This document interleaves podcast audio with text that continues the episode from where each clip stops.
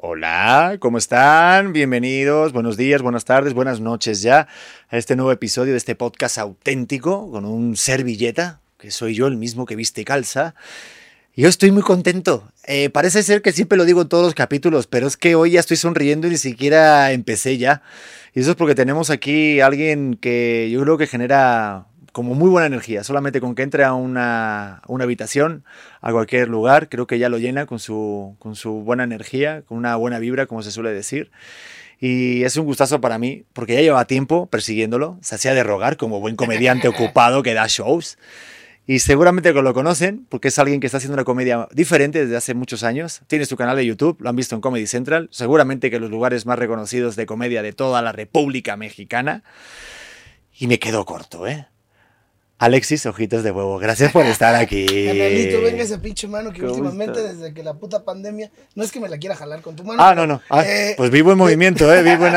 desde que estamos en pandemia la gente ya anda muy como que con dar la mano y digo, hay que cuidarnos y sí hay que ponerse cubrebocas y mamás, pero también no, no se pasen de verga. También somos el mexicano, el español, el, el, los latinos somos de abrazar, somos de cotorrear y digo, sí, con las medidas necesarias, vacúnense y lo que sea, pero justo luchemos por no perder esas tradiciones de, de mantener la cercanía con la, con la raza. Qué chido estar aquí, cabrón, me da mucho gusto. No, no, la verdad que sí, la verdad que sí, porque si yo sé que estás muy ocupado, llegas de dar show en otro lado, ya, ya estamos dándole al mezcalito, que lo sepa la gente. Sí, cómo no. Pues. Porque primero te ofrecí un refresco, la verdad que no sé si fue una buena impresión. No, me, gustó, estaba, estaba relajado. De hecho, yo te había pedido una Coca-Cola al principio. Sí, te di un... Y me diste un refresco muy hipster, muy, muy... Eh, yo no sabía si había llegado ya a cualquier sucursal de bar en la Roma, güey, o algo así. Dije, este güey ahorita va a sudar yoga, este, yogurte, chai, va a orinar ahorita, este güey se va a poner una pose en las pinches manos en la nuca y se va a lamer los huevos, algo, porque Ustedes no están para saberlo ni yo para contárselos, pero antes de este mezcal me dio un refresco. Yo llegué mortal, simple, pidiendo una Coca-Cola, güey. Y me dio un refresco llamado Serenity. Que... Hoy te iba a decir, no digamos la marca, no vaya a ser. No vaya a ser que luego nos quiera patrocinar el espacio, pero. Nos dieron, me dieron un refresco que yo no sé si es lo que me dio, lo que me dio tranquilidad fue esa madre o la mota que ya me había fumado antes de venir acá, pero el chiste es que el efecto ya lo hizo. Y pues Así como me gustó tanto el evento, dije, voy a guardarme todos los refrescos para que las visitas que vengan a casa, este, para que se sientan como en casa y que sufran igual que, digo, que disfruten tanto como yo el evento. Pero qué chingón porque si funcionó, güey, porque ya estamos filosofando, ¿no? La neta sí, porque empezamos y dije, ya pongan a grabar, pongan a grabar, porque empezamos a hablar de la comedia, digo, yo tenía aquí como una idea de introducción y tal, pero a la mierda, a mí me da igual. Quieras, ¿eh? Nah, aquí nos vamos directamente, porque estábamos hablando que la comedia estaba cambiando muchísimo. Sí, es que está evolucionando, mira. Ahora sí que es mi punto de vista, güey. Pero yo considero, espero que no lo consideres inválido, pero considero que eh, la comedia está teniendo una evolución muy fuerte hacia el humor negro, porque la gente está siendo más honesta cada vez. O sea, como que si, antes, si te fijas, los artistas o la gente en general era muy doble moral, ¿no? O sea, era muy como que, ay, soy el ejemplo de los niños, sobre todo la gente, me refiero a la gente que está en la tele, ¿no? Soy el ejemplo de los niños o soy hago comedia para las familias, y, pero por afuera eran unos pericotes hijos de su puta madre. Ahora como que la comedia también como la gente está haciendo un poco ya de no tener tanto filtro, de realmente mostrarte quién eres, güey. Porque justo las redes sociales quitan un poco esa pantalla que daba la televisión de 5, 4, 3, 2 y cuando se acababa ya estaban, eh, eras otro abajo. Creo que ahora las redes sociales están mostrando también un poco la realidad de cómo eres como persona y por eso creo que la comedia que se consume hoy en día es una comedia que, sea más honesta, güey, que sea más transparente. No es que contar chistes, porque mucha gente dice, ya no se puede contar chistes, ya no. No es que contar chistes ya no se puede y que ahora todos puedan ser estando, pero creo que un ejemplo es el compayazo, ¿no?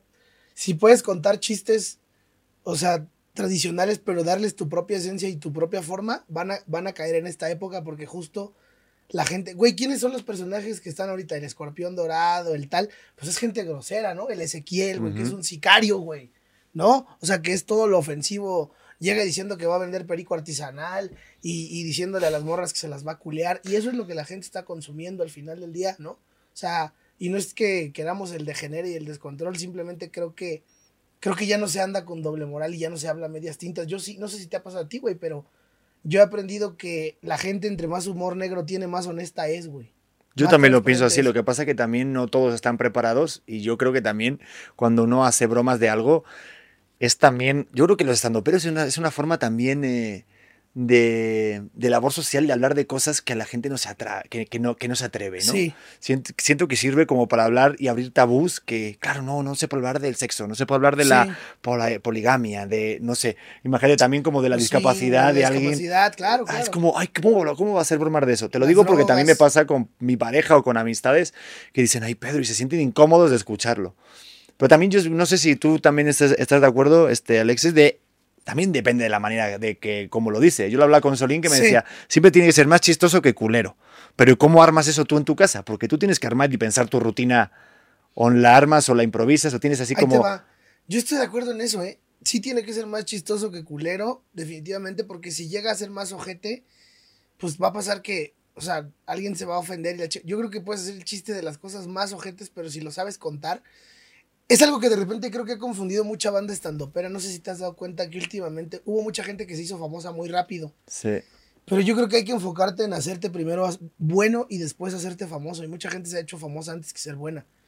Yo, por ejemplo, yo me fui a aprender comedia a Monterrey, como te lo contaba, me fui al uh -huh. Unicornio y a todos estos lugares, porque yo entendí al ver a Franco, a Mike, a la India, a Yuridia, a Zagar, que eran una gente que traía un ritmo su puta madre de rápido y que todo el tiempo traían risa tras risa tras risa. Yo decía, yo quiero lograr eso porque al final de cuentas yo quiero ser chistoso. Mi objetivo es ser chistoso primero.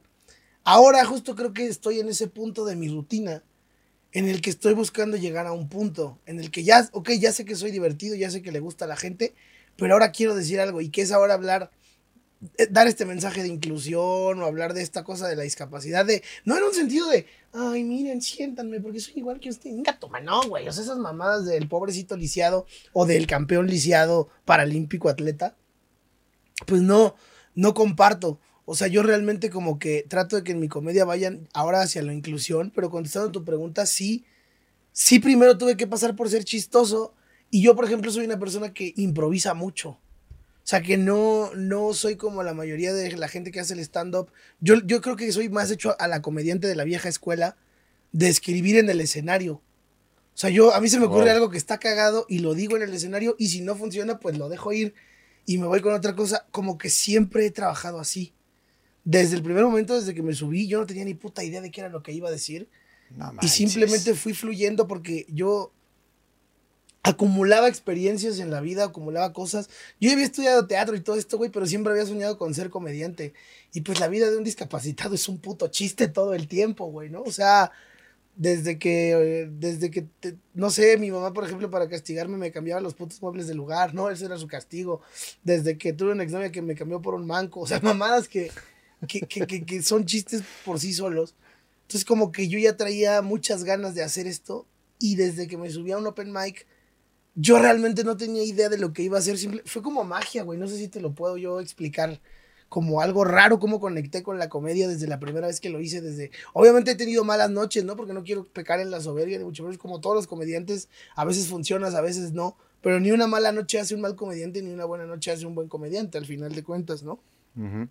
Pero, o sea, yo, yo sí empecé, o sea, con una metodología, no sé, güey, como si, como si siempre hubiera querido hacerlo. Y cuando me subí a un escenario y escuché la risa, se me hizo como un puto vicio, güey. Pero ¿cómo fue ese momento en el que dices, oye, me quiero subir a un escenario? Esa necesidad de que te dice, oye, quiero irme a un open mic y subirte. Y para la gente que no sepa lo que es un open mic, es que realmente te subes, tienes cinco minutos, ¿no? Por decirte una uh -huh, duración. Uh -huh. Y si no eres chistoso, te ponen una luz en algunos lugares. Y te vas. Y o si eres vas. ciego, te avientan una puta música. Porque si te avientan la luz acá siendo ciego, te va a valer madre. Eh, fíjate que hasta yo hice eso con el DJ, los primeros Open. Yo tenía, haz de cuenta, yo entré en una depresión muy culera en Querétaro. Porque yo estaba, yo siempre quise, soñ yo soñaba con estar en este medio de alguna u otra forma. Uh -huh. Yo estudié teatro algunos años, muchos años. Eh, yo, yo hice teatro, hice música, cantaba, eh, hacía muchas cosas, pero aparte estudié comunicación. Ah, mira, yo también, somos sí, compañeros de carrera, a huevo, a huevo, por eso me caes bien, carajo. Esta barbita y ese pelo es de comunicación. Hipster, sí, a huevo. Yo estudié, o de marihuano, yo estudié eh, comunicación por esta necesidad también de, de, conocer la radio, la televisión, la conducción, uh -huh. pero también por conocer lo que había detrás, el cine, eh, el, el, una, una, producción, estar en la parte también de director, de esta parte, de esta parte loca que tiene el cine, ¿no? Eh, el teatro y todo eso, pero también me gustaba la parte filosófica, me gustaba pues, todo el rollo de Nietzsche, de Freud, de todo, todo lo que ves en la carrera. O sea, me gustaba mucho la carrera, pero empecé a entrar en una depresión de puta, no hay empleo, güey, para porque mis papás me dijeron de repente que no iban a poder pagar la carrera. Y siendo ciego en un, en un país, en una ciudad como la que yo vivo allá en Querétaro, pues la, las oportunidades son muy pocas. Entonces, pues yo entré en una depresión. Pasa lo de mi exnovia que te cuento del manco. Ah, eso es eh, real. Sí, eso es real. Ella era la, la... Teníamos una productora y yo me encargaba de la parte de los, de los contenidos, eh, o sea, de, la parte creativa, de escribir los guiones y todo ese rollo. Ella de la parte visual, obviamente. Y, y el otro güey era el del audio y, éramos amigos ese güey y yo. Y cuando corté con ella, él fue mi payo de lágrimas y se aprovechó para andar con la morra. O sea, una, una ah. traición acá de un, de un brother, ¿no? Y, y entonces, hijo de puta, por eso te corrieron del crédito. Ah, no, pero el, el, o sea, fue, fue un pedo así. Y, y aparte se junta lo de la escuela. Y un amigo mío que, estaba, que, que era compañero de la universidad entró a trabajar de DJ a un bar de comedia que se abrió para open mics y todo ese rollo. Y me dijo, güey, acaban de abrir en Querétaro un bar de comedia, de stand-up. y estaría padre que fueras. A ti siempre te ha gustado la comedia. Siempre, siempre has sido el güey que ha sido el güey cagadito, el que cuenta chistes. Creo que te puede hacer bien ahora que la estás pasando tan mal. Y fui, güey. Y a partir de ahí empieza el, sueño, pues. O sea, ese es el primer Open al que yo me subo. ¿Y te fue bien? ¿La primera noche fue buena? de esa de reventar increíble, la Increíble, porque era Gon Curiel el host. No, manches, es mi maestro. te, te, platicaba que fue ahorita mi, mi maestro en el curso que, que tomé de Gon Curiel. Sí, señor. Y sé que él es de los máster aquí de la, de la, digamos, de la, del arte del stand-up, porque no lleva tanto tiempo en México el stand-up. Antes era más cuenta chistes. ¿Y esto eh, de, de, qué año estamos hablando más o menos? O sea, 2015. 2015. Sí. Ok, no hace tampoco tanto. No, no, tampoco tanto. Fue. Eh, lo que pasa es que en Querétaro. Y mira, yo tampoco tenía muy claro qué era el stand-up. O sea, sabía cómo era, que era una, una, una, una herramienta de la comedia y una modalidad en la que se hacía de pie. Pero cuando entré a ese mundo estando pero como que yo, a mí no me gustó tanto el que tuvieran tantas reglas. Porque yo decía, no, güey, yo creo que la comedia no debe haber reglas porque si un día no te está yendo bien, necesitas cantar o hacer imitaciones o hacer otra cosa para... Porque si te vas por la pura rutina, no vas a poder hacer tanta comedia en, tantos lugares. O sea, yo me empecé a dar cuenta de la parte también de negocio, güey, porque pues yo no tenía otra forma de vivir. O sea, yo cuando empecé a pegar en la comedia dije, o es de aquí o no es de nada, güey. Entonces me tengo que aferrar y yo desde el principio empecé a buscar también el lado negocio, pero sí, Gon Curiel fue de los primeros que llevó de alguna manera la herramienta stand-up como tal a México y que fue un güey que, que, justamente también eh, le tocó ver muchos, muchas cosas en, mi carrera al principio, le tocó hostear el primer Open al que me subí, le tocó grabar, estar en Estamparados, el programa de Adal, supliendo a Adal la vez que a mí me tocó grabar, que fue casi inmediatamente después de que me subió un Open y ese güey me dijo, qué, qué cabrón y qué impresionante, que apenas te acabo de ver en un Open y van dos, tres meses y ya estás aquí, ¿no? Wow. Todo fue realmente muy, pues muy rápido, o sea, todo fue como, se fue dando, se fue dando, se fue dando hasta, digo, gracias a Dios, ahora llevamos seis años, digo, y es, estamos siempre en la búsqueda de un hombre y de posicionarnos cada vez más en, en el medio, ¿no? Pero pues sí ha, sido, pues ha sido una cosa muy rápida, pero muy interesante, pero muy padre, porque también me ha cambiado mucho la vida. O sea, yo siempre le he dicho, a mí la comedia me salvó, güey. O sea, la comedia fue una cosa como, en un momento en el que yo ya no sabía ni qué pedo, güey. O sea, de verdad, yo ya no sabía a dónde iba mi vida. O sea, qué pedo, no me pueden pagar la escuela, no puedo trabajar, tengo una discapacidad. ¿Qué chingados hago, güey? Sea, que vender mazapanes como toda esta bola de culeros, como todos los viejitos, o, o andar, este, o cantando ahí en el, en el metro, en los camiones. Pues, ¿qué, güey? O sea, para pagarme la escuela, porque de verdad hay tan poca inclusión laboral, güey, que, que, que, llegó a ese punto y dije, no, a la, a la chingada.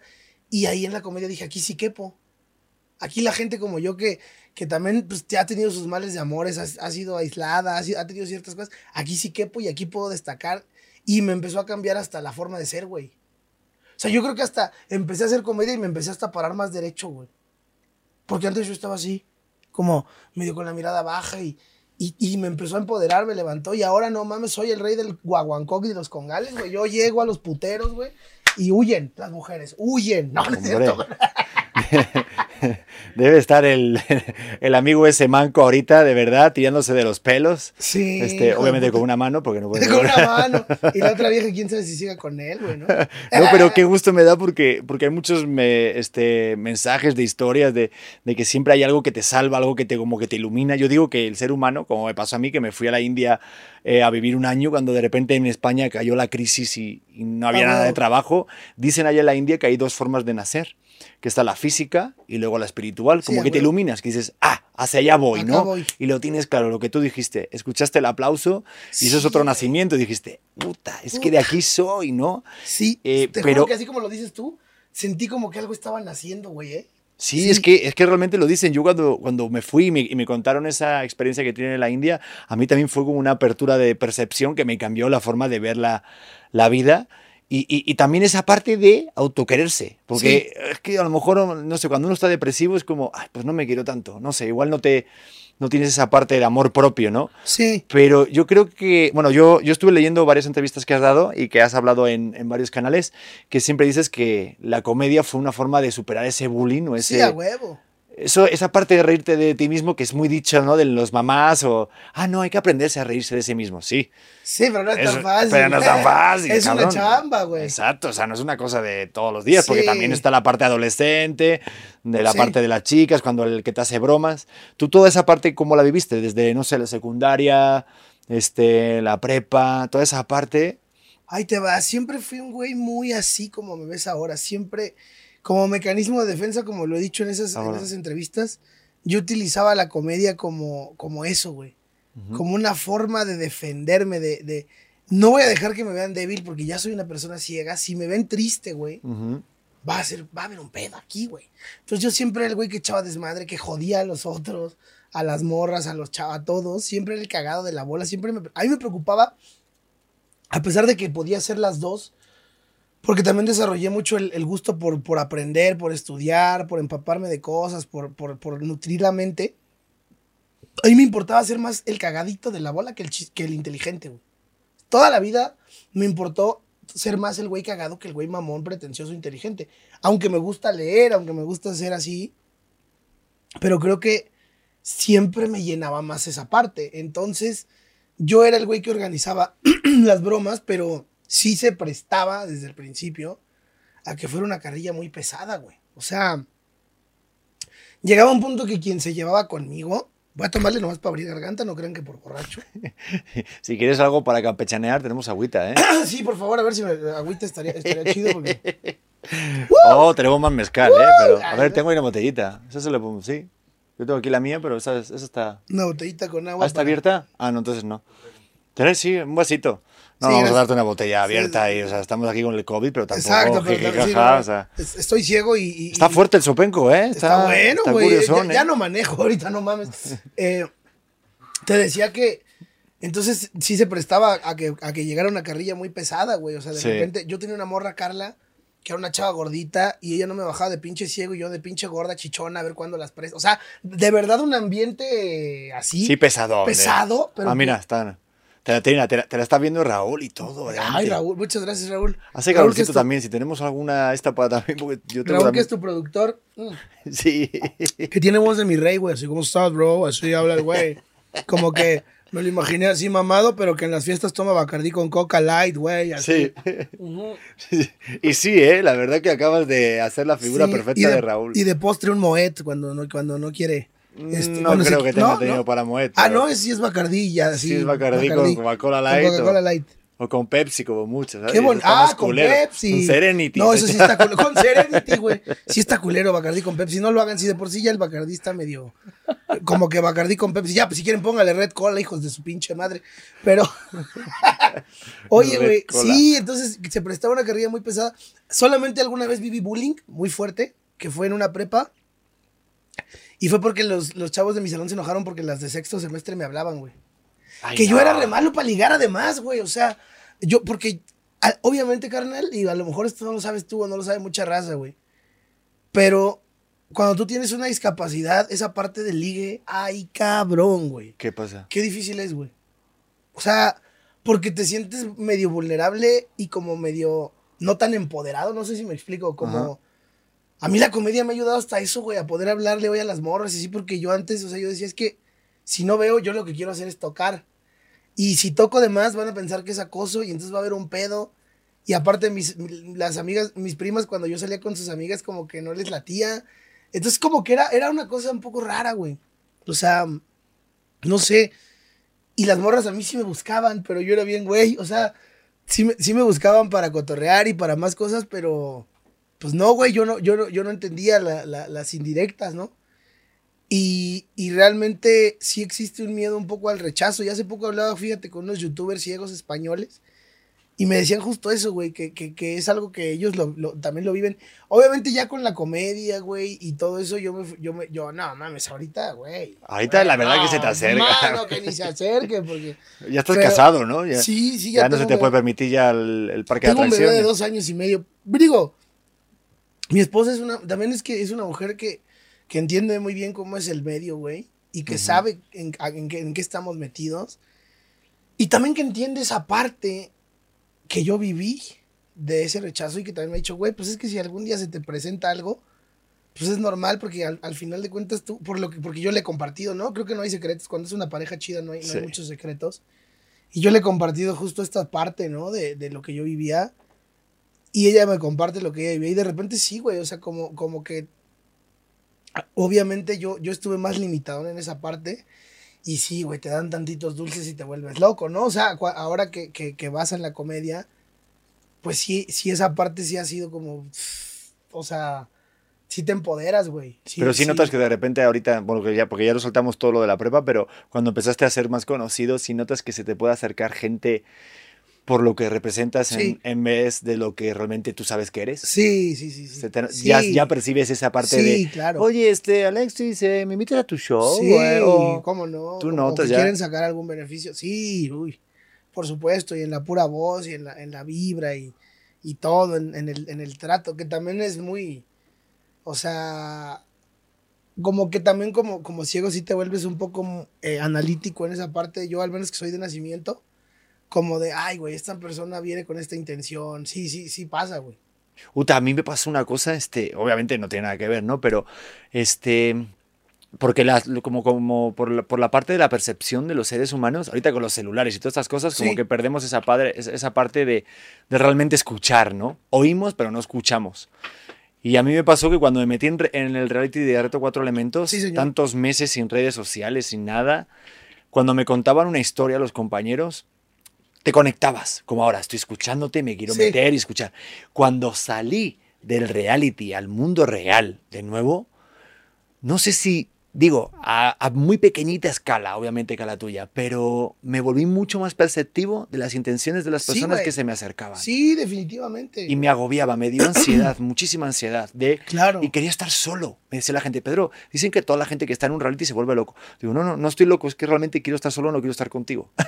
o sea, porque sé de lo que a dónde vienes. Es que además creo que estar eh, tan expuesto, ¿no? A, al ojo público y tan expuesto a a la calle, güey, a las luces, a la gente, de repente sí pasa una cosa de quiero, hoy quiero clavarme en mi casa, ¿no? O sea, por ejemplo, hoy, hoy que, que mi esposo me decía que sí íbamos a comer, le decía yo, mejor mañana, aguántame, porque vengo de Monterrey, vengo como del ajetreo, de andar para arriba, para abajo, ¿no? O sea, sí, me gusta estar como con ellos un rato también en la casa o en el jardín ahí mismo del condominio, pero sin ir a, al tráfico, al alboroto, ¿no? Porque al final estás como todo el tiempo en escenarios, güey, con reflectores, con gente que sí llega un punto en que te empiezas a volver un poco, un poco autista, ¿no? De, de, recluirte un poco en tu, en tu mundo. Pero claro que, ojo, disfrutas, por algo hacemos lo que hacemos. A mí me encanta la habilidad social, güey, o sea, me fascina platicar con gente, güey. Me fascina estar con gente. Creo que es una de las cosas chingoncísimas que tiene este jale, la, las relaciones públicas, güey. O sea, el, la gente que llegas a conocer por esto, los empresarios, los amigos que llegas a ser famosos, no famosos, o sea, gente que, que le está chingando igual que tú, gente, o sea, que, llegas a conocer un buen de gente, güey, que dices, no mames, qué chingón. O sea, qué chingón conocer tanta gente, güey. Sí, pero como que uno, se, digo, en el recorrido este de la comedia y de hacer shows de otra, en otra ciudad, este, vas conociendo mucho tipo de personas, pero tú cómo le haces para de repente digo, no, no tampoco discernir entre quién es bueno y quién es malo. Pero en catalizar esa parte del alma, porque tú lo haces porque por pasión y tal, ¿no? Sí. Y hay otros que igual no, lo que tú decías, de yo mm, hago lo que quiero hacer esto porque lo quiero y no busco ser famoso, sino Sí. es una consecuencia de lo otro. Claro, viene por añadidura, ¿no? sí, yo- yo pero tú lo cómo lo diferencias, o sea, cómo, porque tú eres mucho más perceptivo que todos los que estamos aquí. Entonces, si me puedes indicar un poquito algunas para no cagarla, porque sí, yo soy muy confiado, me he vuelto Fíjate menos que- confiado. Pero, Fíjate que yo mm, también, güey. Ahora sí que yo tengo el chiste de que confío ciegamente en la gente. Y creo que a veces sí. De hecho, el, el Dani lo sabe. Antes de que yo tuviera, estuviera con él o que tuviera una oficina, pues yo andaba solo, güey. Y yo andaba solo para todas partes. O sea, yo iba. Yo viajé a Durango, güey, a Monterrey, a Tijuana, solo, apoyado por la persona de la aerolínea que me llevaba en una silla de ruedas, que a veces me dejaban solo porque ellos tenían que seguir haciendo su jale. Me subían al avión, llegaba al aeropuerto, me recogían los de la otra persona de la aerolínea para llevarme con la persona que estuviera encargado. Iba chofer, me llevaban al hotel, en el hotel me cambiaba yo y- ellos iban por mí. Comía, hacía el show y me iba a Monterrey y allá me estaba esperando otro amigo. O sea, yo andaba así, güey. Espera, Yo- espera, Alexis, pero tengo ahí un, un paréntesis de una rutina tuya que tú dices que te ponen silla de ruedas, pero te reconocen y dicen, a ver, ese cabrón no está... ¡Párate! O sea, yo tengo... Sí, sí, sí, te he visto en una rutina que dicen, a ver, está ciego, no cojo, No o sea... cojo. Ahí te va. Obviamente que cuando vas solo, yo creo que es muy útil. Digo, como yo lo digo en la rutina, si eres discapacitado, además eres huevón, ¿no? Porque llevas maleta y tal, y, y vas solo y de repente vas con prisas, ¿no? Que, porque el aeropuerto de la Ciudad de México es un monstruo y tienes que Sí. recorrer todo el puto aeropuerto. Digo, cuando vas con alguien, perfectamente puedes caminar. No, sí, sí, sí. pero sí. si vas tú solo, yo viajaba solo, güey.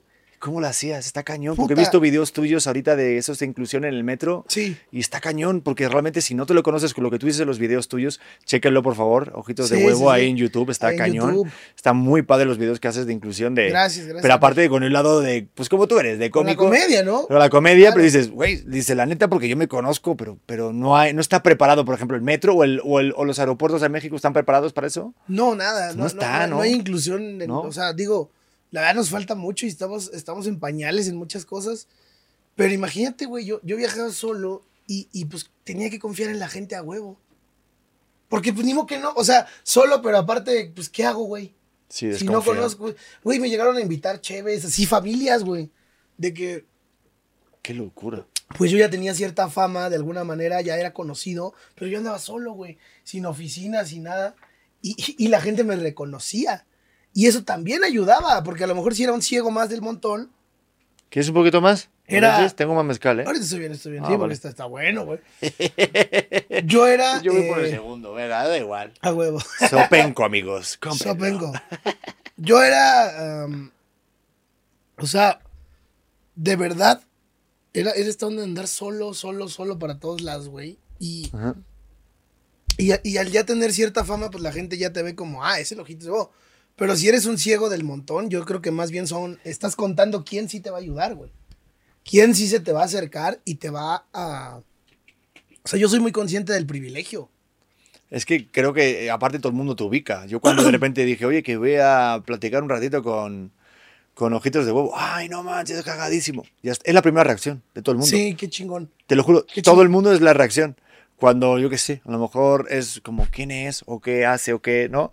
Este, Es bonito, güey. Y además, qué padre que, que el mejor halago, yo creo que como comediante, el mejor halago que te puedan dar es, es cagadísimo, ¿no? Porque esa es tu chamba, ser cagado, güey. Ser chistoso. No es ser guapo.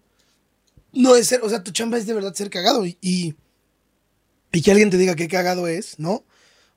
claro que llena el ego decir que talentosos, que, bueno, que voz tienen, ¿no? Cuando cantan en los shows, pero, o sea, sí, eso viene por añadidura. ¿Y tú crees que se puede aprender a ser chistoso o eso viene ya ahí no, intrínseco? yo sí estoy un poquito en contra. ¿De qué Yo creo que de que se pueda aprender, no. Yo no creo que se pueda aprender. Yo creo que los cursos de comedia sirven para tener una, una idea sobre todo de la parte de crear el chiste, o sea, de, de, de construir, güey, de, de, de, de voy a hacer un sketch, como lo que te puede enseñar con Curiel en el sentido de voy a hacer un sketch, ¿no? ¿Qué necesito para poder hacer un sketch? ¿Qué necesito para cómo estructuro la rutina de alguna manera? Ajá. Eso creo que sí lo puedes aprender. Pero una varita mágica o algo, un manual que te haga ser chistoso cuando has sido un hijo de puta, yo creo que no. Y se nota cuando gente realmente no es chistosa y quiere ser chistosa. Digo, no tengo nada en contra, pero saludos a Eduardo Talavera. Hay muchos que te podría yo dar nombres. A Eduardo de- Talavera, de, pobrecito. eh, de gente que, que es muy triste, que es gente muy, muy Oye, a ver si dañada. pueden abrir por ahí la puerta. Yo tengo un calor también tremendo. Sí, ¿no? a huevo. Gente muy dañada, muy, muy, muy lastimada de la autoestima de muchos lados, muy, enojo, Sí. muy enojada con la vida, que de repente está queriendo hacer reír y, y, y, güey, la gente no, no te lo compra. No estoy diciendo que la gente que, que haga comedia tenga que ser gente emocionalmente bien, porque eso sería yo un pendejo y sería una mentira. En- hasta yo creo que todos los que nos dedicamos a esto tenemos ahí alguna inestabilidad, alguna locura. Los que hacemos eh, teatro, arte, comedia, todos, digo, no, no, no somos gente normal, güey. No, desde sabes. luego, estamos totalmente Estamos totalmente locos. y estamos deschavetados y la gente no podría creer que hacemos muchas cosas de las que hacemos y no se explican que, que seamos así, ¿no? Sí, O como. sea, yo no estoy diciendo que la gente que haga comedia tenga que estar bien de la chompa, pero sí creo que, sí creo que eh, cuando intentas ser chistoso, pero eres un poco desagradable con la gente a tu alrededor, sí se nota eso, güey. ¿Me Sí, es como la parte de la actuación de hacer que haces una cosa. No, siempre te dicen, no, no tienes que hacer que, que agarras esa botella, por ejemplo. No, agárrala y tómala, Agarra la ¿no? botella y tómala. Y es una, una lección básica de, de- de actuación siempre, Sí. y creo que también en la comedia se lleva eso. Pero Sí. te- creo que también, este, Alexis, hay una parte de, oye, estamos muy densos, ¿verdad? Estamos muy profundos, Sí, ¿no? güey. Estamos Ah, muy- el huevo, Serenity te, te Creo que- serenó. sí, güey. Te serenó Te el pegué la y yo te pegué a ti la pachequez o algo. Porque, Sí, sí. Sí, sí, sí. No, no, no, no fue la plantita que tengo yo aquí cuidándola en casa. Pero, pero sí como que esa parte de la comedia de la que hablamos, también yo creo, porque, porque este Solín, que también lo conoces, compañero tuyo, no. este Que me... ahora el vato anda suertudo porque se anda chingando a la güerita, a la actriz porno. No, espérate, creo que ya cortó. ¡No! ¿Sí? Ya cortó con la Penny Love. Ya le ando yo cagando. No mames. Bueno, si esto fue un viaje al futuro, lo lamento, Solín. Pero, güey, mira, ya tuviste el gusto de chingarte a una actriz porno, ¿eh? eh ¿Estuvo con una actriz porno? Ah, bueno, vi, a- ah, vi algo, sí, ah, fue la que entrevistó este... Ah, este, ¿cómo se llama? Este, Whatever Tomorrow. y nosotros también la entrevistamos. ¿También? Sí. ¿Y qué dijeron? Pero- Este, te- tengo a mi amigo Solín, por No, favor, en dos por uno, no está en oferta, por Sí, favor, llévatelo. No, fíjate, no, no, ese güey llegó ya con. Yo no sabía que andaban, pero una vez que hicimos un podcast, llegó y mira que estoy saliendo con este chavo y resulta que era ese güey. Y yo dije, ah, cabrón, porque pues ese güey ya lo había visto yo en algún open mic, en algo. Y yo así, ¿de qué pedo? Y me dice el güey, no, es que somos como el Nodal y la Belinda del estando. Le digo, pero región 4, cabrón, no mames. Tú, y como con 20 millones menos de dólares, no creo que tú le hayas comprado a esta morra un anillo de 60 millones de pesos. Efectivamente no lo hizo porque ya cortaron, ¿no? Entonces, eh, Saludos, Solín, te saludos, queremos hermano, muchísimo. Te queremos y que pase este trago amargo. no mames. Aparte, duele mucho cuando llevas dos meses, ¿no, güey? Sí, esos dos meses. eh, aparte, de hecho, yo como que siempre intento como no meter la pata, ¿no? Porque le dije, este, cuando vino, oye, ¿qué tal? Oye, felicidades porque te veo que estás muy contento. No, ya no estoy. No, Entonces, este, pero bueno, lo bueno, Lo bueno es que le queda la revista. Lo cual quiere decir, exacto, lo cual quiere decir que si a usted, amigo, le gusta el porno y está decepcionado porque Penny Love ya tenía novio, pues probablemente otra vez se la pueda volver a jalar viendo sus videos, ¿verdad? Ese es el lado bueno. Ese lado Oye, bueno no de sabía que era actriz porno, madre Sí, mía. que- sí, pero bueno, de sí. lo que se entera. Esto fue Oye, un momento ventaneando Es- del podcast. Exacto, güey, exacto. Sí, aquí no todo va a ser profundidad y sí, densidad. sí, sí, no, no, no. También. De hecho, es que, lo que a lo que iba a decir de Solín, que, nos, que nos de- fuimos, que nos fuimos a la actriz porno, pero lo que íbamos a decir. Lo que Antes no- de decir que se anda cogiendo una actriz porno. pero me iba a ir al drama porque él me contaba que cuando se subía al stand-up, este, creo que su. Ay, no me acuerdo cómo se llama ahorita su mentor. Ahorita, ahí, ahí te voy a Proal. recordar. Eh, Gus, Gus sí. Proal, Gus Proal. Gus, exactamente. Me, me contaba que cuando empezaba a hablar de Qué cosas suyas. que dijiste su mentor, sentí que era como Dragon Ball, ¿no? Sí, Goku, y el, Goku y el maestro Roshi, la chingada. Joder, ¿sabes cómo se dice el maestro Roshi en España? Mm. El maestro Tortuga. No mames. Sí, te lo claro, juro. porque todos lo doblan, claro. Todo lo doblan, sí. Todo Claro, está, claro, claro. Todo está literal, literal. Ujú, Pero me contaba Solín que cuando le decían, oye, Pedro, este, digo, este, Gus, quiero contar esta historia mía. Dice, tienes que irte al drama, a lo que te duele. Entonces, no sé por qué hablamos de lo de la actriz porno, pero bueno, Sí. a lo que te iba a decir es que eh, de- contaba una parte del que se sentía muy inseguro de su apariencia física Sí. y eh, llegó un momento en el que ya no funcionaba y le decía a Gus, es porque ya no te duele. Entonces también digo, esa parte de la comedia, por por ejemplo, a lo mejor Solín ahorita puede tener algo Claro. eh, que le puede doler, pero también tú crees que esa parte, porque yo sé que estás siendo como un poquito transgresor tú dentro de las reglas de stand-up, Sí. ¿crees que también tenga que doler algo tengas que Ah. rascar un poco el drama. Dentro de, detrás de esa comedia tiene que haber un drama no real. necesariamente, pero sí, o sea, hay una regla que es así, yo creo que sí es muy básica. A mí que no me gustan las reglas, pero la regla de tragedia más tiempo igual a comedia creo que es universal, güey. O sea, es una regla, o sea, como una ley de Newton, ¿no? Una ley de ¿Cuál es drama más tiempo? tragedia más tiempo igual a comedia. Ok. O sea, creo que tragedia, una tragedia en el tiempo adecuado, sí te puede generar eh, unos chistes muy padres, güey. No que sea fuerzas así, pero justo decía Joaquín Sabina que, que él escribía en los peores momentos de su vida, ¿no? O sea, que para qué iba a escribir cuando estaba feliz, si realmente lo importante era como lo antago, cuando, cuando se sentía mal, cuando be- bebía, cuando periqueaba, cuando, cuando estaba mal, cuando iba con las chicas, ¿no? Este, de esas hermosas chicas de la vida galante, ¿no? O sea, creo que... Pero ahora tampoco es que, güey, entonces tendríamos que vivir todo el tiempo en una puta telenovela para ser chistosos, pues tampoco creo, ¿no? Creo que también se vale la felicidad porque necesitas de la felicidad, o sea, es una, es una- Además, todos los comediantes buscamos eso.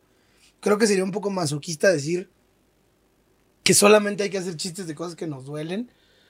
Porque no es como que, o sea, la gente podría pensar que a mí la ceguera me duele y no me duele, güey. O sea, es una cosa que yo tengo desde que nací. En realidad, el objetivo de Ojitos de Huevo es como normalizar y como pensar, güey, no soy el discapacitadito pobrecito ni el atleta paralímpico, soy un güey que igual habla de que ve la tele, de que chupa un chingo, de que ha ido a tables, de- ¿sí me explico? No necesariamente como de... Pues esa parte, güey. No necesariamente esa parte de... Pues de... De que tenga que doler, pero sí creo que... Que sí muchos... Yo te puedo decir que muchos chistes de mi rutina, de los chistes que más funcionan y de los chistes que más eh, aplausos generan o que incluso a mí me gusta más contar, sí muchos vienen a partir de tragos amargos, güey, sí. Y sí creo que cuando estás viviendo cosas un poquito fuertes y vas y te desahogas en el escenario, creo que sí das mejores shows, güey. O sea, yo sí me he dado cuenta que, no sé, cuando tengo una discusión en casa, ¿no? O, o cuando tuve un cotorreo con mis papás, o cuando la noche no fue tan buena, el día no fue tan bueno, lo que sea, a veces va uno y saca todo en el escenario y, te, y sales limpio, güey. O sea, sales, ahora sí que ningún psicólogo, ¿no? Claro que no estoy diciendo que la terapia no funcione que acá, pero, pero sí, sí, sí, no es, mi, no es mi onda bajarle la chamba a nadie, pero sí creo que sí llega un punto en el que te limpias y sacas un montón de cosas. Lo que yo creo es que no, pues no todo el tiempo necesitas estar jodido para, para tener un buen show, güey, ¿no? De hecho, fíjate, Alexis, estaba escribiendo una rutina en la que me llama la atención la, la contradicción de que tenemos el ser humano de que tú pagas para contarle tus problemas a un psicólogo Sí. y luego pagas para escuchar a alguien contar tus pro- Sí, sus problemas en un En stand-up. un stand-up, güey. Está cabrón. Exacto, Y reírte de los problemas de alguien más, porque al final ese alguien. Porque sí, güey, o sea, la comedia que siempre. me- por, más, por más mínimo que haya sido algo, por ejemplo, si, si, si hablas de que el tráfico, que estabas atorado, que llegabas tarde a un llamado, que se te quemó el café, en ese momento para ti fue una tragedia, güey, ¿no? Ajá. Porque a lo mejor era la obra de tu vida o la película, y por, por pendejadas que pasaron, llegaste tarde, y eso en su momento es una tragedia que ya te puso de malas. O sea, el andar en esta ciudad en tráfico ya es una, toda una proeza, güey. Entonces, neta, no sí. necesariamente tienen que ser tragedias de acá, de cosas. Ay, me violó mi tío a mis ocho años, o, o, o no sé, güey, ¿no? O sea, o se me murió mi perro y mi mamá llevó a mi pato y se lo dio de comer al jardinero en lugar de darle un pollo feliz. Y no, o sea, no sé, güey. No todo el tiempo tenemos que ir a esos lugares tan recónditos de la infancia, pero también hay tragedias que por más mínimas que sean, pues son tragedias, ¿no? Como Mira, justo. como, como por ejemplo intentar darte de baja en Easy. Yo he estado como tres meses. Güey. Hoy le mandé una foto a mi novia, te lo juro, de, pues te lo juro, es real, ¿eh? Esto ha sido real, esto yo creo que lo voy a contar en un, en un escenario. Pero estuve tres meses para darme de baja en Easy. Hoy le mandé una foto diciendo, por fin terminé la relación más tóxica que he tenido en No mi vida. mames, a huevo, Salgo y había un stand con una chica bastante sexosa de Total Play. No. Y me dijo, señor, eh, eh, ¿ya conoce lo nuevo de Total Play? Digo, ya soy de Total Play. Ya soy. de- Y me dijo, muy bien usted. ¡Wow! ¡Qué bonito! Te lo juro. ¡Qué bonito! Gracias a los de Easy, si me quieren patrocinar este espacio, pues está complicado. ¿eh? Sí, y a la chica sabrosa de Total Play, eh, si quieres patrocinar o quieres conducir algún programa, también aquí estamos. No- Play, eh, de cuidado, no- ¿eh? no- no Total Play sí se gasta, No ¿eh? te vamos a hacer este casting como Sergio Andrade, va a ser un poquito más amigable, ¿no? O sea, no, no va a haber necesidad de desnúdate mientras yo toco el piano, ¿no? No, no, no, no habrá esa, no habrá esa necesidad, ¿no? Pero sí a lo mejor de, pues de conocerte manualmente nada más para ver cómo eres. No por aquello de la sexualidad y del morbo, sino porque así ve uno, güey, ¿no? Exactamente, yo por las megas. O sea, a mí yo voy por las megas. Claro. Exactamente, me da igual lo demás. Oye, pero me encanta porque yo te doy un poquito de pie y tú te aceleras y tú ya no, no, no veo el fin. Estoy aquí como un poquito agarrado al sofá todavía, como diciendo, a ver dónde va a terminar Alexis, porque empieza el chiste. Es el cerebro comediante, güey. Llega un punto en el que ya también te acostumbras a todo el tiempo estar pensando en pendejadas. O sea, sí llega un momento en el que ya no puedes estar en serio y, cuesta mucho trabajo. Hasta en un velorio, o sea, sí, por ejemplo, a ti te ha pasado cosas en... Ayer, hijo, güey. A ver. Yo lo, tengo... ya abrí el melón. Ayer, ya abrí el melón. falleció una amiga muy querida, lamentablemente, Ah. alguien a quien queremos mucho. Y los mejores chistes eran los chistes que estábamos haciendo, güey. O sea, de verdad, chistes sobre la situación, porque, hijo, es que no quiero abundar más porque... Sí, pero- pero- ya abriste el melón, está aquí la gente de Morita, está Bueno, pues gritando, el público la aclama. Y ahora vámonos con esta, este éxito de esta hermosa estación de radio. Un derrame cerebral, un derrame cerebral, se derrama tu cerebro, un derrame cerebral. O sea, literal, güey, cantando sobre la situación, ¿no? O, o como tuvo una complicación también de azúcar, así como, ay, pero va a tener dulces sueños y la chingada. Murió derramando miel. Güey, es que es inevitable, güey. Es- y, y yo te Es aseguro- inevitable. y yo preferiría mil veces, güey, que cuando yo me muera me hagan chistes de, ay, estaba buscando la luz al final del túnel, pero nunca la encontró, güey. San Pedro le tuvo que invertir en poner grillos o una bocina de Alexa para que lo guiara, no sé, güey. Preferiría mil veces eso a que estuvieran echándose un puto rosario de qué hueva, güey.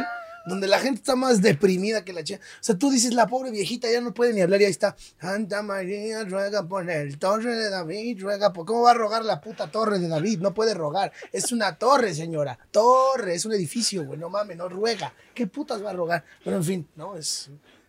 Cuidado con, con Ana de la Torre, él puede orar. Ah, ahora sí, Javier a la torre, pues esta noche han hecho... Sí, sí, sí, güey. no, no, Oye, joder, pero ahorita David, o sea, tuve un flashback porque siempre desde pequeñito mi abuelo, por ejemplo, hacía chistes de, de la muerte, siempre. Claro. Yo mi, mi, mi primer contacto con la muerte fue de, de, este, de, un familiar que falleció y mi abuelo venía con un folleto de tumbas y de arreglos florales que decía, a mí no me pongo compren el de Basilio que se acaban de gastar 20 euros, Qué a mí el de bonito. 50, el de 50. Y todos se ponían, por favor. Por favor, como que siempre yo también viví esa parte de Sí. que hay que hacer lo correcto porque, no sé, hay que estar triste en un velorio, pero luego te pasan cosas raras como me pasó en un velorio aquí en México, lo voy a contar, porque esto no lo he contado públicamente, pero fue lo más random y bizarro que me ha pasado en mi vida en un velorio. Se murió el abuelo de mi chica hace unos meses. Ok. Termina, todo muy triste, la verdad, pues obviamente. Claro, ¿no? claro. No, y es Y que además viene- si se hacen chistes, perdón que le diga, pero Sí. si se hacen chistes sobre la muerte es también porque es nuestra manera de, güey, si estás sí. nervioso, la risa es lo que Sí. te da, o sea, 100%. cuando estás en una estación incómoda te ríes, o sea, es, es un mecanismo de defensa porque ahí está el dolor, güey. Sí, sí, ¿No? no, pero, eh, pero en este caso, este Alexis no, no, no hubo chistes como tal, sino Ok. uno de los familiares este, terminó el velorio como la parte de que estaban cantando, como ahorita hiciste, Sí. y vino el, el- este, este familiar con su mamá y me dijo, perdona Pedro, eh, ¿te puedo pedir una foto? Este, por favor, es que te vimos todos los días. Y con mi mamá también. Me tomé una foto con, o sea, con todo lo del velorio y el ataúd detrás. ¿Qué momento? No, Y no, güey. pero mi pregunta fue, que eso le dice a mi chica, mi chica tiene un gran humor, es una crack. Le dije, mi este amor, ¿yo qué cara pongo? O sea, pongo cara de triste, porque claro, estoy en un velorio, pero estoy con un fan. O, Sí, o pongo cara contento, pero van a decir, joder, tras hay un ataúd. O Sí, sea, sí, sí, sí, este, te pones en situación del contexto o del fan, y, y- y- y eso fue algo que me, que me, No mames, qué complejo, güey. que me mantuvo que- todo el rato así, ¿no? Sí. O sea, sí que el, está cabrón eso, ¿no? Porque tú, como figura pública que eres, dices, güey, si no le pongo una buena cara, el fan va a decir que qué mamón, pero güey, estamos en un velorio, güey. Exacto. O sea, Es un buen tema para una rutina, por es ejemplo. súper ¿no? bueno, eso, eso lo puedes usar. Tienes una premisa ahí muy chida para, para partir de un- hacer una rutina, güey, por supuesto. Ay, ¿qué es eso de la, a ver, de la premisa? O sea, por ejemplo, esto de, de la premisa y el remate, Sí. este, porque a mí me cuesta mucho ordenar eso con Gon, me decía, Pedro, es que no estás siendo tan gracioso. Tal. Y La yo, gracias, Gon. la premisa es, es que la premisa y el remate son las dos, es lo básico de un chiste, son la esencia, ¿no? La premisa es la idea en general sobre lo que trata el chiste y el remate, pues es básicamente el golpe final, lo que, lo que genera la risa, ¿no? Pasa que hay, hay comediantes como Polo Polo que son grandes en ejecutar una comedia que casi nadie tiene, que es alargar un chingo la premisa, un chingo, un chingo, un chingo, un chingo, un chingo, un chingo, un chingo y hacer un montón de cosas y al final viene el remate. Para mí Polo Polo fue como uno de los pioneros sin saberlo de un stand-up, porque es como Sí. que el stand-up que tiene, por ejemplo, cuando se va a España, El Polo Polo. Ándale, porque justo está es haciendo, está haciendo comedia en primera persona, ¿no? Al final eso, eso es, un la- stand-up. el stand-up. Entonces sí, efectivamente, y, y, y esa, y son premisas demasiado largas. El compayazo también tiene un estilo muy parecido de, de, de, de hacer premisas largas, con, adornarlas mucho, y el remate no siempre luego es tan fuerte, pero al final el que la premisa haya sido fuerte y haya mantenido a la gente eh, al, a flote todo el show, el- el- hace que la gente diga wow, y lo que genere sea un aplauso, ¿no? Exacto. Eso es, eso es cuando la premisa a veces es. Si la premisa es muy fuerte, el remate puede llegar a ser muy débil.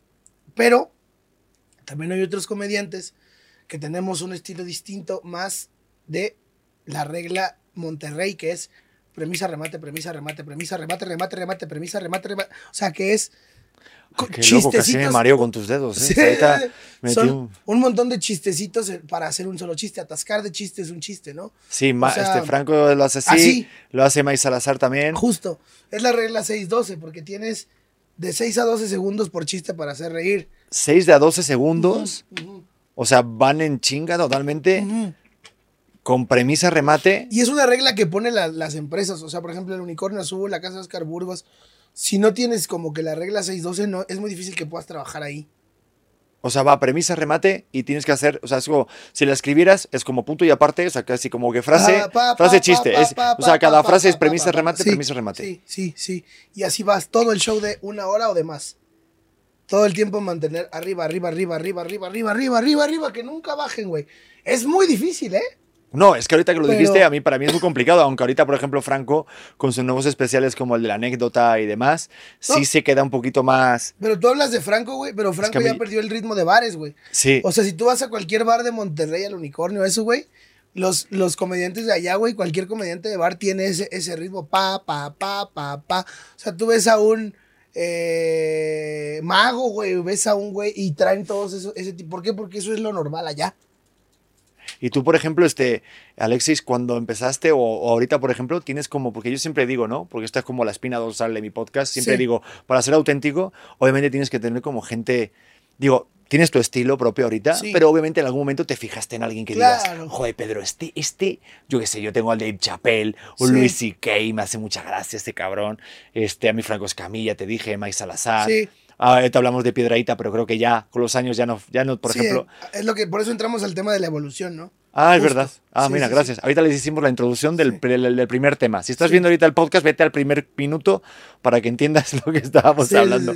Pero, por ejemplo, tú tienes alguien, alguien que, algún, alguien que digas, güey, Pedro, yo me fijé en este Fíjate o, que Polo o esta, Polo, no sé, son varios. Polo Polo, mira. Polo Polo, Tepichines, Ok. eh, Les Lutiers, Ah, Les Lutiers. Eh, Adal Ramones en su momento, si hablamos de comediantes de ahora, para mí la India Yuridia, o sea, en, en cuanto a ejecución hablam- hablamos, en cuanto a, Ok. en cuanto a, o sea, es que es una, es una, no sé cómo puede ser tan chingona esa morra, güey. O sea, porque lo que hace la India Yuridia con su personaje, yo no se lo he visto a nadie, porque es un ritmo, si yo te acabo de decir premisa, remate, ella es un ritmo de pa, pa, todo el puto, no, no sé, o sea, es como si todo lo que dijera fueran remates, como, como si cada palabra que escupiera es chistosa y las voces, o sea, para mí ha sido un referente ahora de cómo hacer las cosas, ¿no? O sea, eh, hay, hay muchos comediantes a los que respeto, ¿no? Pero si hablamos de, de inspiración, pues sí, Sí. Polo Polo, Tepichines, Lutiers, Adal,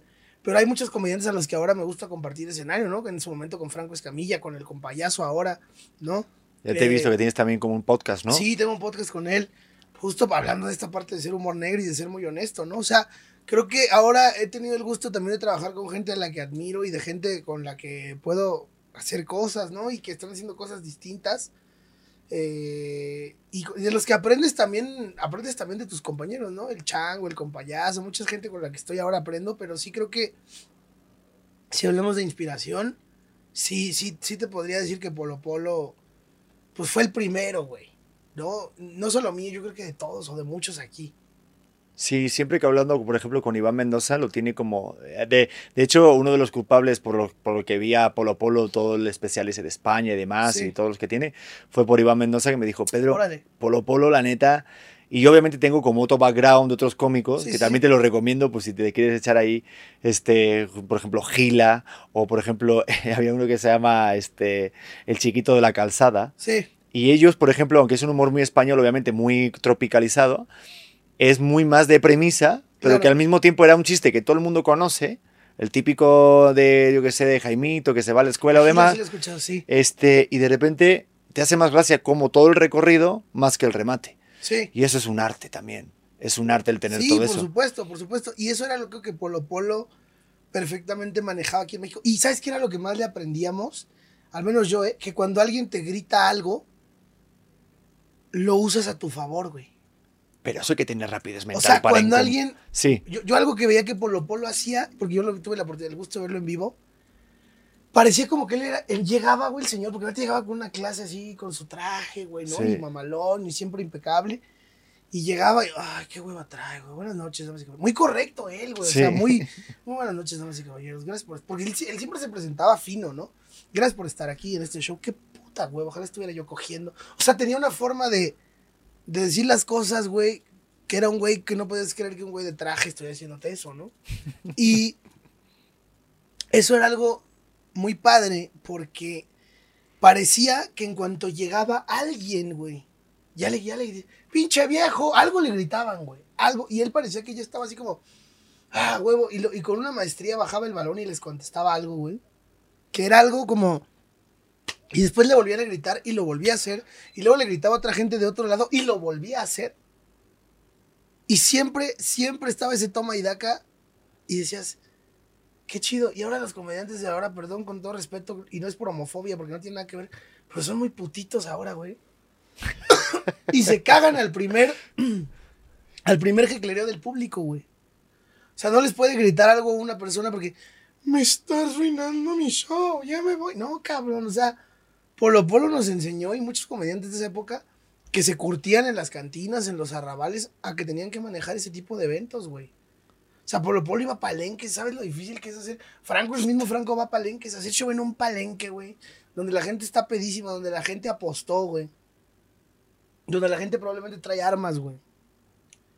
Y tú no puedes llegar a decir, ay, no me griten porque, pues no, güey. O sea, justo eso esperan de ti.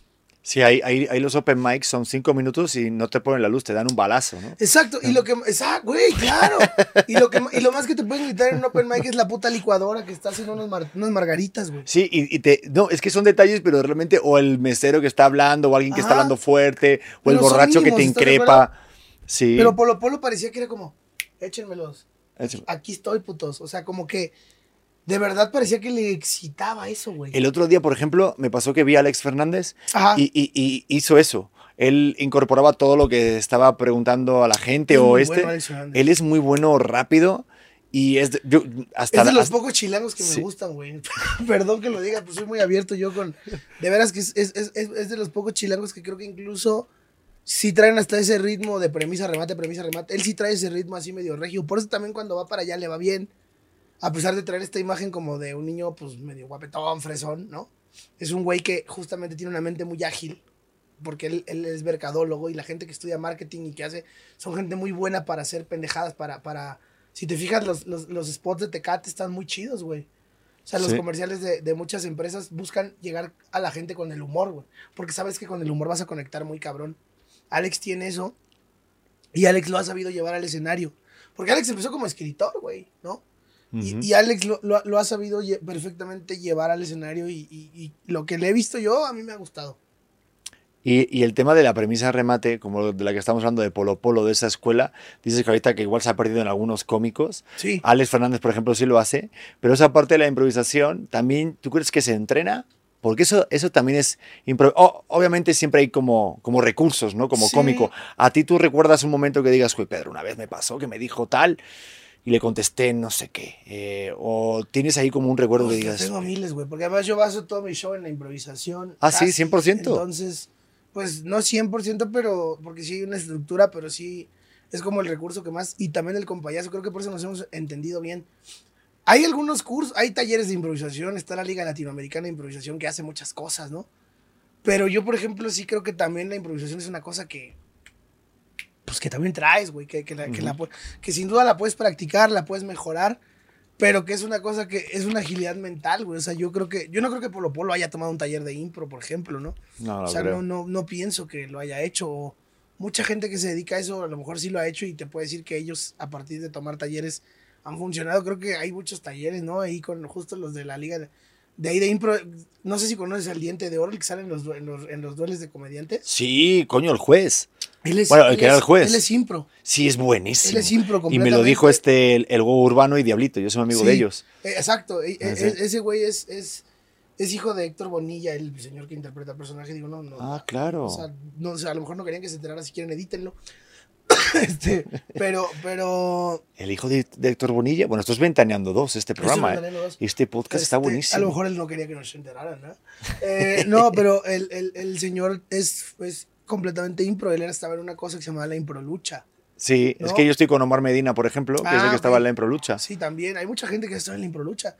Y, y creo que incluso Luis Gerardo Méndez También estuvo en la estuvo en la improlucha. O sea, creo que mucha gente ha estado ahí. Debería de regresar la Improlucha, sí, ¿verdad? sí, sí, sí. Y, y también está el rodeo impro. Creo que son cosas muy útiles para, para justo actores de todo tipo, ¿eh? porque incluso el, el actor dramático lo dice, ¿no? Entrenar, y tú lo sabes ahora, entrenar Sí. para la comedia es otro, es otro rollo, ¿no? Cuando vienes del drama, la comedia seguro te fortalece muchas cosas, güey, que te pueden servir para el drama. O sea, como, como justo la improvisación ya no le vas a batallar tanto después de que ya te enfrentaste a un monólogo de comedia, ¿no? Sí, no, y la Improlucha es como una especie como del freestyle, ¿viste? Estas, Sí, esta- estas sí, batallas sí, que hay. Pero que, porque yo sé que el duelo de comediantes, que por ahí no nos metimos, pero si, si quieres a lo mejor, bueno, es que ya fue como pasado, pero, pero sí es como una especie, obviamente creo que está un poquito más pactado, tienes más pensado en las, ¿no? Sí, a menos que seas ojitos de huevo y te pases por los huevos todo lo que te diga la gente y, y- y al final los chistes que te dieron en sus guiones los hayas usado para limpiarte el culo. Pero bueno, pues sí, digamos que está pactado. Pero me refiero, me refiero de que, de que si hay una parte como de, jo, ya me dejaste sin palabras, cabrón, y mira que es complicado dejarme sin palabras a mí. güey, conmigo el tío Robert y Sí. la- y la Kikis, que fueron los escritores, se enojaron mucho. ¿El tío Rubén se enojó contigo? Mm. Quiero aclarar que el tío Robert es un buen amigo mío y hemos hecho cosas juntos ahora a la fecha, hace poquito hicimos algo, no. Se enojó en el momento, güey. Ok. O sea, se enojó en el momento porque, lo voy a contar. Re- Regina Blandón había pedido claramente que no se tocara el tema de su divorcio. güey. Ya te estás arrepintiendo de lo que vas a decir. Y entonces, no, no, no. Ah, me bueno. estoy, me estoy pensando en lo mierda que puedo llegar a ser, güey. Ah, bueno. Eh, Te pongo otro mezcal si quieres. Regina, aquí tengo todavía poquito. Regina Blandón dijo, no, específicamente, entonces llegó el tío Robert y la Kikis y me dijeron, oye, aquí están los chistes, ¿tienes alguna duda? Y le dije, no, güey, porque no voy a usar ninguno, al chile no me gustaron, güey. Me dijeron, güey, no mames, para eso nos metimos una chinga. Pero le dije, güey, pues no, güey, pues yo sé que es parte de su trabajo, pero la neta están bien culeros, güey. O sea, no me quedan a mí. Yo a la hora del, yo, yo sobre todo en un duelo, si me prendo, yo voy a improvisar. Mi fuerte no es los chistes, mi fuerte es los comebacks. Por eso le gané a la Bea, por eso le gané a Kike, porque ellos no se esperaban que yo dijera como tu panocha. Cuando dijo que mis ojos estaban de adorno. Ellos nunca se esperaron eso, por eso funcionó. O sea, entonces yo no voy a usar chistes de esos, güey. Y se enojaron. Y después dijeron, bueno, pero Regina Blandón pidió claramente que no se hiciera chistes sobre su divorcio y Videgaray sobre lo de la política. Pues haz de cuenta que me dijeron, ve y diles. Porque en cuanto subo, digo, güey, eh, qué gusto que, qué, gusto que estés aquí, Regina Blandón, qué guapa te ves sin Roberto Flores. Dije con todo, nombre, todo, güey. Y luego, y luego le dije al, al, al Videgaray, eh, señor Videgaray, no se ponga celoso, usted también se ve, se ve muy bien, se ve tan guapo que casi se me olvida el cogidón que le metió su hermano al país. Y, y, y, este, no les gustó mucho, güey. Tanto que Videgaray me dio su número, pero nunca me contesta los mensajes. Eh, entonces, no, no, no, no les agradaron mucho los chistes que hice. El tío Robert estaba pataleando atrás, así en, en backstage, güey, así de, le dijeron que no, y la verga. Y son chistes de los que hoy día el- la gente, güey, se acuerda mucho. No manches, me dejaste ahorita sin palabras. No pensaba que no te habían dicho. O sea, como que tú utilizas la censura y dices, cuando te dicen algo que no se puede decir, Lo digo. Lo soy dices. muy, no sé si eso es un problema de autoridad. Creo que sí es una cosa que incluso le he platicado en terapia porque sí soy ese güey que si quieres que no diga algo, mejor no me digas nada, güey. Y probablemente no lo voy a decir porque no tengo. Pero si específicamente no quieres que diga algo, no me lo digas, güey. Porque lo voy a decir. No sé por qué, o sea, y menos cuando es en la comedia, o sea. Si es algo muy delicado, como, oye, güey, se me murió un familiar y al chile no quiero que toques ese tema, bueno, ok, ¿no? Ah, ok. Pero si es una cosa como una pendejada, por ejemplo, un día, güey, llegaron a un. a- saludos al Beer Hall, fuimos al Beer Hall a dar show. Y el dueño nos dijo: No, ganar, es que no, por favor, no hagan chistes de judíos, güey. Yo, pero ¿cómo le dices a un comediante que no haga chistes de algo, güey? Pero O sea, perdón, de Hitler ya pasó ya, tiempo. o sea, güey, y tú, a ver, la regla normal, tiempo, güey, tragedia, igual exacto, comedia, por pasó, favor. güey, no. Aparte, los judíos no son minoría, tienen un chingo de dinero, váyanse a la. O sea, güey. Y entonces dije, ok, Tuti, está bien. Y que me subo y digo, oigan, hay- me dijeron que había familias judías eh, presentes. Qué chingón, yo pensé que se habían quedado en un cenicero, pero qué chingón que vinieron. Y, y pues nada, ya ven, por eso no me quieren en Puebla. Por mis chistes antisemitas. ¡Ja! ¿No? Hice ahí un juego de palabras, güey. Y pues no mames. El güey me dijo, güey, me dijeron, le dije, cabrón, pues no me digas que no diga eso, porque no puedes, o sea, si dos de tus clientes son judíos y te están pagando unas cuentas, ay, güey, por favor, lo- sabes perfectamente que esto es un bar de comedia, güey. O sea, Pero- yo siento que eso sí, el, el- el- el dueño de los bares de comedia tiene que dejar al artista que haga su chamba y explicarle a la persona que digo, oye, el show que ahorita es un poco de humor negro, güey, puede llegar a herir algunas susceptibilidades, pero no va con la intención de ofender. Yo no tengo nada en contra de los judíos, güey, pues no soy, ahora sí que no soy anti, ¿por qué? No tendría por qué serlo, ¿no? O sea, no soy un nazi, güey. Ni tengo nada de, de la comunidad LGBT, ni tengo nada en contra de la gente de color. Yo todo lo veo negro. ¿Qué voy a ser racista, güey? O sea, pero pues hay veces que en la comedia se te hace fácil hacer un chiste sobre algo y lo haces y ya, güey. Es un chiste, no pasa nada, güey. Sí, o sea, dices que a lo, a lo mejor la gente va a la tendencia para allá, pero todavía hay gente que todavía es muy. Se lo toma muy a pecho. O sea, lo que hablaba con Solín, con Iván, con Gon, es que de repente parece que hay límites de la comedia. Sí. Para ti, por lo que veo, no hay límites. Sí, ahí te va. Ah, sí. Eso es, esta es otra cosa que yo he platicado con el compayazo, güey, que somos dos güeyes muy culeros, güey, que pareciera que no tienen. Yo creo que la comedia, y es algo a lo que hemos acordado él y yo después de muchas acaloradas discusiones y copas y respiros y todo, yo creo que el límite, no, la comedia no tiene límites, güey.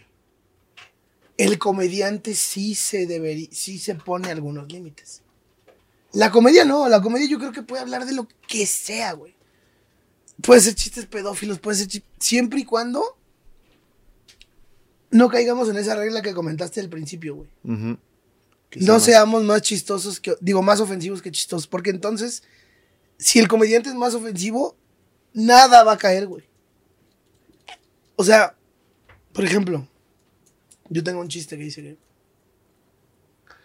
estudios realizados, estudios realizados por el Vaticano revelan que el postre de los sacerdotes, el postre favorito de los sacerdotes, es el niño envuelto, ¿no? Güey, pero no se preocupen, o sea, yo soy una persona, porque yo aprendí en el Teletón que hay que ser caritativo y la chingada. Y yo soy una persona que, que piensa en todos, güey. Y yo algún día, cuando tenga mucho dinero, voy a inventar un juguete sexual para sacerdotes, güey. ¿Te imaginas, güey? Productos ojitos de huevo patentando el monaguillo inflable. ¿Te imaginas, güey? Ojo, güey. Aquí yo no soy un culero que está haciendo chiste de niños, güey. Estoy chingando a los sacerdotes por putos enfermos. ¿Sí me explico? Ese gracias salió un poquito Luis Miguel, pero, Gracias, pero, pero con down.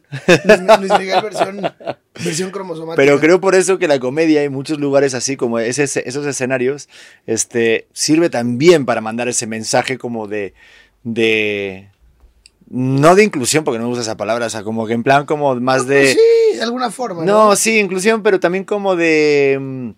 ¿Cómo diría? Como esa parte de, de- de rebeldía, como esa voz, Sí. ¿no?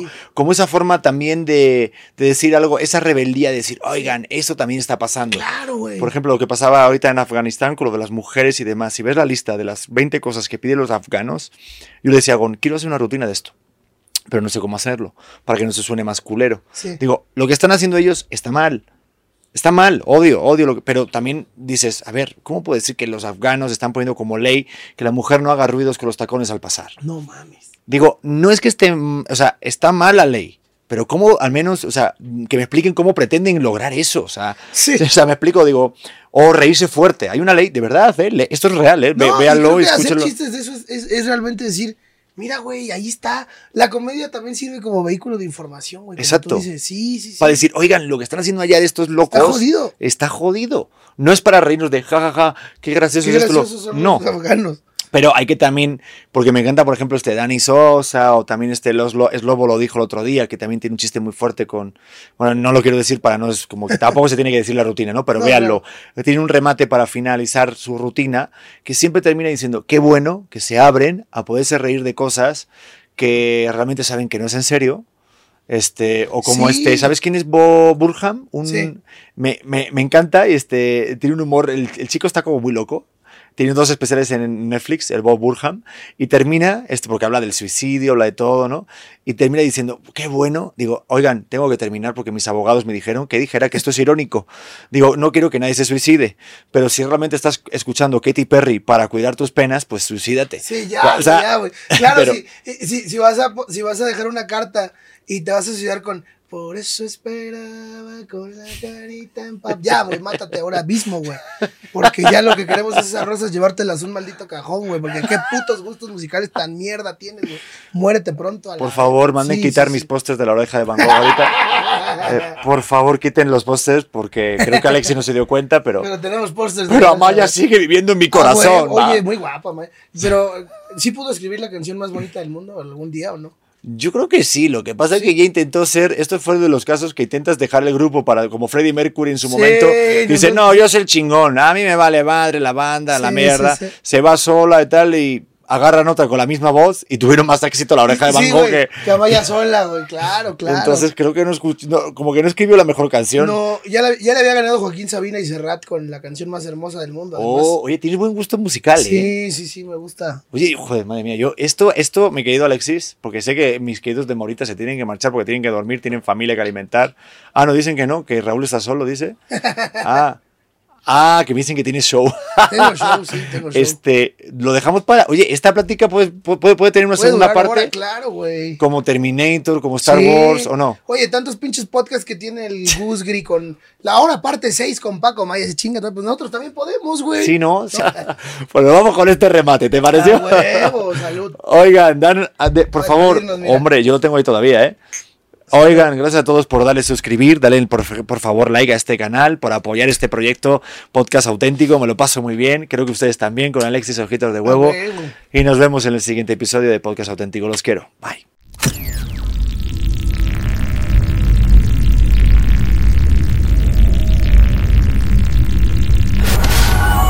Morita Digital. Hola corazones, ¿cómo están? Yo soy Luz Carreiro y te quiero invitar a que escuches mi podcast El vuelo de una abeja que ahora está en su segunda temporada. Recuerda que es un espacio seguro de plática, chisme y aprendizaje de todo tipo de temas con todo tipo de personas. Y la puedes escuchar en tu plataforma de audio favorito.